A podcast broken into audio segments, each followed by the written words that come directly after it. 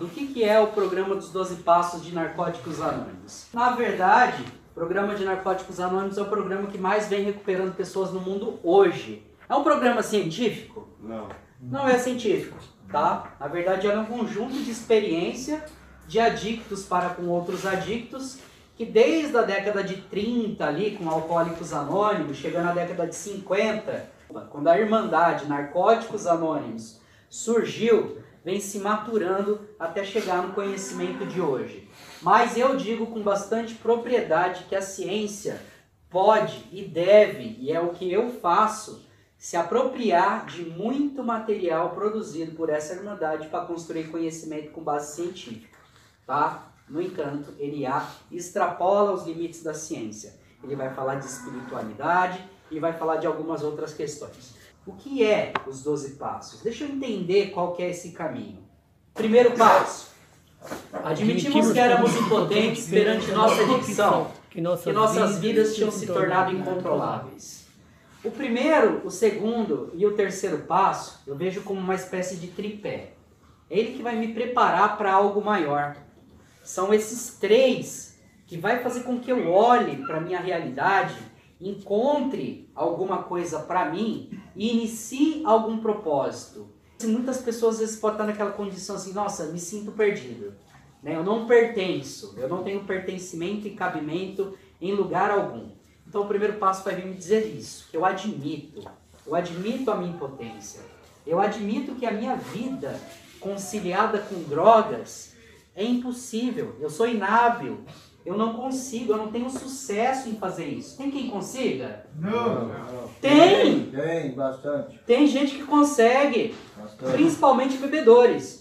Principalmente pessoas que bebem sua cerveja, sua caipirinha, sai de noite, vai pra rave, arrebenta, toma umas balas, cheira uns pó, pá, e segunda-feira tá trabalhando. Tem quem consiga, eu não consigo. Não, Eu sou inábil, cara. Eu começo, uma é muito e mil não basta. Eu já me destruí. Mas assim, essa pessoa que começa, ele é um usuário. Logo, logo ele vai se tornar um escravo da droga. Não necessariamente. Não? Não. Nem todo usuário se torna adicto. A pessoa ela pode passar a vida inteira com um padrão de uso Certo. recreativo e não se tornar adicto, Tá. tá? Todo adicto foi usuário, mas nem todo usuário se tornará adicto, tá? Então o adicto, o primeiro passo vem dizer, ele se percebe enquanto um ser que é inábil em conciliar a vida com o uso da sua droga de preferência. Admito que sou impotente perante a minha adicção, minha vida se torna incontrolável. Isso pode parecer algo simples, pode parecer algo pequeno, gente, mas é a peça fundamental. É aquela que eu paro, olho para minha vida pela primeira vez na vida e olho com uma certa realidade e vejo, meu Deus, o que, que eu estou fazendo com a minha família? Isso. O que, que eu estou fazendo com os meus filhos? O que, que eu estou fazendo com o meu trabalho? O que, que eu estou fazendo com o meu fígado? Aliás, tem um fígado aqui dentro? Ainda tem. Ainda tem, né? Então, pela primeira vez, as pessoas param e são instruídas. Olha, você tem uma doença. Isso não é um desvio moral, isso tem tratamento. Amém. Entendeu? Isso aí que você sente, né? Esse descontrole, tudo isso daí não é falta de caráter sua. Não é ser vergonhice, não precisa sentir vergonha. Tá? Existe um programa, existe um tratamento. Quando eu tiro a droga, a droga era o centro da minha vida, né? Certo. Até então a droga, a minha substância de, de predileção, é ela que orienta todos os meus movimentos. O meu dia a dia é pautado por ela, minha rotina, quanto eu ganho, quanto eu deixo de ganhar. Então toda a minha vida ela orbitava o meu uso. E aí que entra a questão do segundo passo. Poxa, eu saí de uma vida que era pautada pelo uso. Eu saí de uma vida onde usar drogas era o centro dela. E agora, o que, que eu faço? O que, que eu faço, galera? Tudo girava em torno da droga. Como é que eu me sinto? Vazio. Vazio?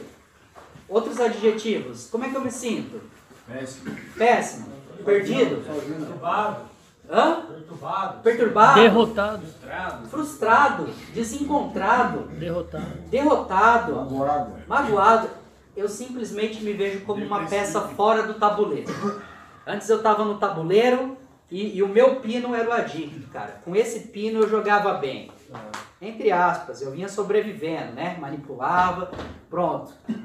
Já percebi que eu não posso controlar isso. E eu já decidi que eu preciso mudar, mas eu não sei o meu papel. Então o segundo passo vem me dizer o quê? Viemos a acreditar Um poder, que um poder maior do que nós possa nos poderia- trazer, trazer de volta a sanidade. devolver-nos a sanidade. Por sinal, galera, a hora que eu me percebo, né, com esse vazio, vem a sensação, ou eu volto para o uso, ou eu encontro uma nova maneira de fazer as coisas. E o segundo passo vem me dizer, viemos acreditar que um poder maior do que nós poderia devolver-nos a sanidade. E esse acraseado significa o quê? Para. não é a sanidade que é devolvida para mim. Sou eu que sou devolvido para a sanidade. O que é o egocentrismo? É pensar em si Pensar próprio. em si próprio. É eu como centro do mundo. Centro do mundo. O que é a sanidade, portanto? Voltar a pensar nos outros. Exato, gente. Eu sou devolvido ao convívio social. Convívio Opa, social. Entendeu? Um poder maior do que eu poderia me devolver a sanidade. Então, a minha visão de mundo, minha forma de ver as coisas, de entender as minhas novas concepções, prioridades, desejos, todos eles entram em harmonia com a existência. E entrando em harmonia com a existência, eu sou um ser que pode compartilhar o quê? Vida. Eu compartilho a minha vida. Porque se existe uma característica do adicto é ausência. É eu pegar a minha vida e torná-la particular, torná-la secreta. Então eu ser devolvido à sanidade é eu simplesmente pegar essa figura oculta que se escondia e agora dar a ela condições plenas através de um poder superior da nossa compreensão de ser posta de novo a esse convívio, se tornar um ser produtivo, né? Um ser que vai fazer parte de um todo e um ser que vai agregar no convívio social, tá bom?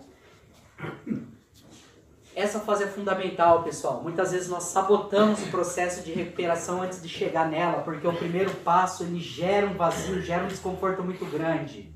E o desejo de usar vem, porque demora eu entender aonde eu posso me engajar na sociedade. Muitas vezes eu estou desempregado, estou em crise familiar, abandonado pela família, deserdado ou desertado, né? Estou só. Então, como eu posso me colocar diante disso do dia para a noite? Não dá. Não dá.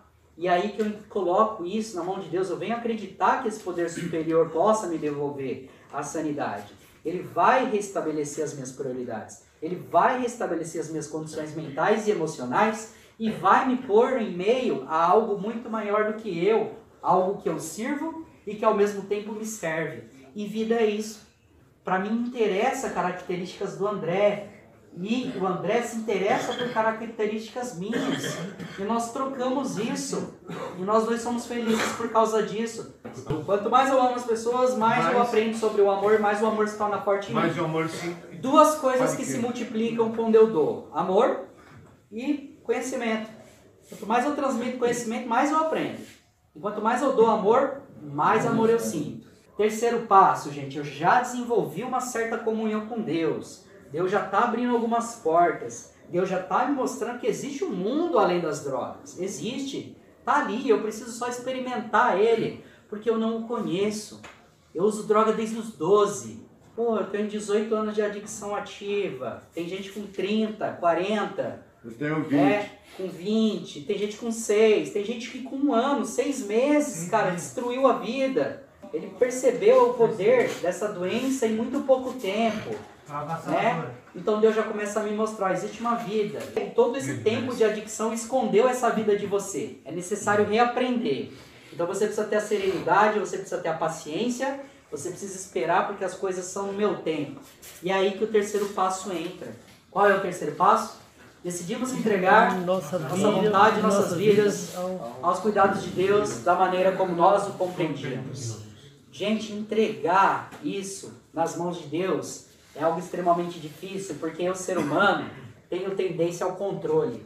Eu quero controlar tudo. Tudo que possa estar à minha volta eu quero controlar, porque eu acredito que eu sei fazer da melhor forma. controle, Saia sai do do controle. controle. Porque todas as formas e meios que eu usei até agora só me Só me levaram levaram- ruína. Minhas melhores ideias me trouxeram aqui, né? Minhas melhores ideias me trouxeram ao Às vezes fracasso. tem- As soluções, as coisas que vão me agregar, elas não estão dentro de mim, porque o que estão dentro de mim até agora só me levaram à ruína.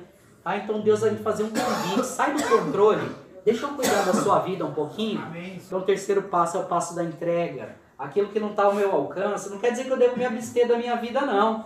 Não quer dizer que eu devo ficar sentado o dia inteiro com a cara enfiada na Bíblia e esperando as coisas acontecerem. Ah, não. Quer dizer que eu preciso me mover e esperar que Deus faça a parte dele. Quer dizer que eu devo respeitar o tempo de Deus. Quer dizer que eu tenho que ter a habilidade de controlar a ansiedade, de controlar os meus quereres, né? Esse excesso de querer, esse excesso de desejos que eu tenho, me tornar humilde, queira pouco. Uma coisa que eu falo, vou repetir, né? Qual é a forma mais fácil de eu ter tudo o que eu quero? A forma mais fácil de eu ter tudo o que eu quero é querer pouca coisa. Simples assim. Nos concentramos aqui no tripé, que é o primeiro, segundo e terceiro passo. Eles que preparam o ser humano para uma proposta de vida. Uma pessoa que sai com esses três passos bem fundamentados é uma pessoa que está apta a se manter em recuperação. Amém. E agora a gente vai vir para alguns passos que são casados. O quarto passo. Fizemos um profundo e destemido, destemido inventário moral de nós mesmos. Então é o momento onde eu vou me dedicar a contar a história da minha vida. Eu faço um levantamento ali de padrões, de comportamentos, de emoções, de traumas, de atrocidades que eu cometi, que cometeram comigo, fatos, ocorrências, narro coisas, eu dou risada, eu choro. Pessoas que fazem o quarto passo seriamente e as pessoas que eu acompanhei, elas oscilam de humor. De manhã tá rindo, à noite tá chorando, no outro dia me xinga, já pegaram o caderno, tacaram no rio, eu tive que pegar e falar, não, continua, espera secar. Entendeu? É, a coisa é terrível. Tá? O quarto passo mexe, gente. Mas a dor de não fazer o quarto passo é muito maior do que a dor de fazê-lo. Porque o quarto passo é liberdade. E ele vai vir junto com o quinto passo e é aí que vai vir a mágica, gente. Tá. Então eu faço um profundo e destemido, ou seja, eu sou minucioso e eu sou destemido, eu conto tudo realmente. E para isso eu preciso ter alguma pessoa de confiança para que eu possa fazer o quinto passo. Quinto passo vem dizer o quê? Admitimos a Deus, A Deus. a nós mesmos e a outro ser humano a natureza exata de nossas falhas. Aqui no caso da clínica, a pessoa que escuta o quinto passo sou eu, tá? O terapeuta. Tá? No quinto passo, gente, vocês têm a oportunidade, primeiro, de entregar todas essas coisas para Deus, é um ato de humildade. Segundo, tornar consciente para si próprio, tornar essa sabedoria sobre a sua história viva em sua mente. E terceiro, quando eu admito a outra pessoa, eu dou a oportunidade dessa pessoa de fazer ela uma análise. Alguém que olha de fora percebe as coisas de uma forma diferente. E percebendo umas- as coisas de forma diferente, principalmente se for um profissional, que é o que acontece aqui dentro, lógico, lá fora em NA, vai ser os nossos padrinhos, pessoas experientes sim em narcóticos anônimos. Quantos padrões essa pessoa vai conseguir me apontar? Quantas coisas, quantas armadilhas ele vai mostrar? Vai falar, nossa, olha, quando isso acontece na minha vida, a minha reação costuma ser essa. E aí vai mostrando e vai desenhando o perfil da minha personalidade, tá bom? Então, o quarto e o quinto passo são passos casados. Sexto e sétimo passo. Sexto passo, prontificamos-nos inteiramente. Deixar que Deus removesse todos os defeitos de caráter. Sexto passo, prontificamos-nos inteiramente a deixar que Deus removesse todos os nossos defeitos de caráter. Pessoal, no quinto passo, eu, junto com o meu padrinho, terapeuta, vou perceber que há vários padrões de comportamento. Existem vários defeitos de caráter que permeiam toda a minha existência e que esses padrões se repetem, porque eles fazem parte da minha personalidade. Tá? No sexto passo, onde eu me prontifico, e no sétimo, onde eu peço para Deus que remova, eu simplesmente estou pegando esse material do quinto passo e falando: Deus, faça algo por mim nesse sentido, me instrua no caminho da mudança. Deus não vai chegar, cair um raio e me modificar. Não, muitas vezes Deus vai pegar e vai me provar. Ele vai me pôr diante daquela dificuldade para me trabalhar, para me lapidar. E aquele que está aqui dentro sentindo saudade, sentindo angústia, sentindo ansiedade, né, sentindo privação de ar condicionado, privação de chocolate, privação de x-salada, de Big Mac, de picanha. Nossa. Meu, é Deus lapidando. A dor é a grande professora da vida. Sexto e sétimo passo, trabalho em cima de defeitos de caráter. Oitavo passo, fizemos uma lista de todas as pessoas. Que tínhamos prejudicado e dispusemos a fazer reparação a todas elas. Pessoal, quem aqui prejudicou pessoas durante sua adicção ativa? Eu. Eu. Eu. Eu! Não foram poucos não, né? Acho que foram todos. É inevitável. Vou começar por mim mesmo, tá bom? Então, no oitavo passo eu vou fazer uma lista, tá? Eu vou relembrando todos que eu prejudiquei financeiramente, afetivamente, emocionalmente, de todas as formas possíveis, fisicamente. E aí no nono passo, eu vou pôr em ação o quê? A reparação.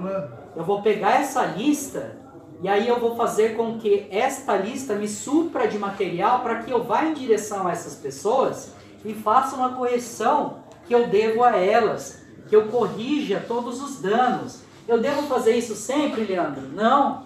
O nono passo vai me dizer o que aí, André? Exceto quando fazê-lo pudesse prejudicar a elas ou a outros. Ou seja, gente, nem sempre é possível fazer reparação. Às vezes eu mexer na ferida e eu acabo piorando tudo. Tá? Não tem como eu bater na porta do vizinho e falar, viu vizinho, eu transei com a sua esposa há 5 anos, mas estou extremamente arrependido.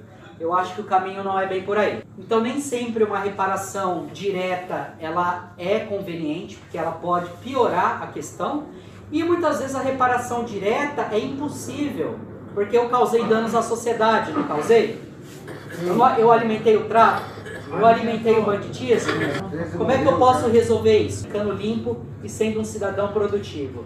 Décimo passo, pessoal, décimo passo é um passo de manutenção. Continuamos fazendo inventário pessoal e quando estávamos errados, nós o admitíamos prontamente. Tá bom? Então esse inventário que é feito no quarto passo, ele leva em consideração a vida inteira. O décimo passo é uma espécie de diário. Eu observo os padrões do meu dia. Eu vou pôr quando eu fiquei triste, quando eu maltratei, quando eu fui bem tratado, as emoções que surgiram. Isso ajuda eu perceber quando as minhas emoções afloram, ajuda eu a perceber todos os impulsos que eu não quero que ocorram em mim. Então, se hoje eu observei esses impulsos em mim, amanhã eu sou uma pessoa experiente para lidar com eles. Eu já não cometerei os mesmos erros. E aí eu começo a adquirir a habilidade de admitir prontamente quando eu estou errado. Então eu já não crio mais conflito. A maior parte dos conflitos que nós criamos é defesa de ego. Eu erro aqui, o cara reclama do meu erro, eu protejo o meu erro, a coisa toda cria uma escalada de conflito gigantesca. Ao invés de eu simplesmente errei, o cara, ô companheiro, aconteceu tal coisa, ô, sinto muito, cara, desculpa, é, um, é uma falha que eu estou trabalhando. Pronto, cessei. Eu observo os meus erros, meus acertos, minhas emoções, minhas relações ao longo do dia e procuro passar a ter a habilidade de admitir essas questões todos os dias. Décimo primeiro passo, ele é maravilhoso. Procuramos através de prece e meditação melhorar o nosso contato consci- consciente com Deus Da maneira, da maneira como nós o compreendíamos, rogando apenas o conhecimento de Sua vontade em relação a nós e o poder de realizar esta vontade. Perfeito, gente. Eu já tenho um contato sadio com Deus. É impossível nesse trajeto todo eu não me tornar uma pessoa cuja fé está extremamente realizada. O décimo primeiro passo vem me convidar a elevar ainda esse contato. E isso vai me preparar para o décimo segundo passo, que vai me dizer o seguinte: Tendo experimentado um despertar espiritual como resultado destes passos, procuramos levar essas mensagens a outros adictos e a praticar esses princípios em todas as nossas atividades. Meu, se eu trilhei o caminho dos doze passos com seriedade, eu encontrei sim uma nova maneira de viver, é inevitável. A menos que eu negligencie esse trajeto, a menos que eu subestime a importância desse trajeto. Mas quem respeitar o trajeto dos 12 passos e se propor a fazê-lo, vai ter uma experiência espiritual, inevitavelmente. Vai ter um despertar espiritual, inevitavelmente. Vai melhorar o seu contato consciente com Deus. Vai encontrar uma nova maneira de viver e vai experimentar uma vida sem drogas, só que sem sofrimento. Sem drogas e sem sofrimento, por quê? Porque muitas vezes eu tiro a droga, mas eu sofro por estar sem ela. E não é essa a ideia. tiro a droga e aprendo a viver sem ela e sinto prazer nisso. E aí o meu décimo segundo passo vai me convidar a transmitir tudo isso que eu vivi e aprendi para outras pessoas. Seja na forma como eu ajo hoje, seja dentro de uma sala, servindo como secretário, tesoureiro, trabalhando em algum comitê, subcomitê, trabalhando em uma igreja, sentado numa calçada, conversando com um morador de rua e tentando levá-lo a uma sala, tentando transmitir uma mensagem de força, fé e esperança. Galera, falar dos 12 passos assim é só criar uma ideia geral. O assunto é muito rico, muito profundo, mas quando eu ponho dessa forma, é importante porque eu vislumbro o caminho inteiro e compreendo todo o trajeto. E aí fica fácil de eu compreender as conexões. E aí eu me lanço ao propósito de trilhar esses caminhos de uma forma mais confortável. Espero que tenha sido de bom proveito para senhor.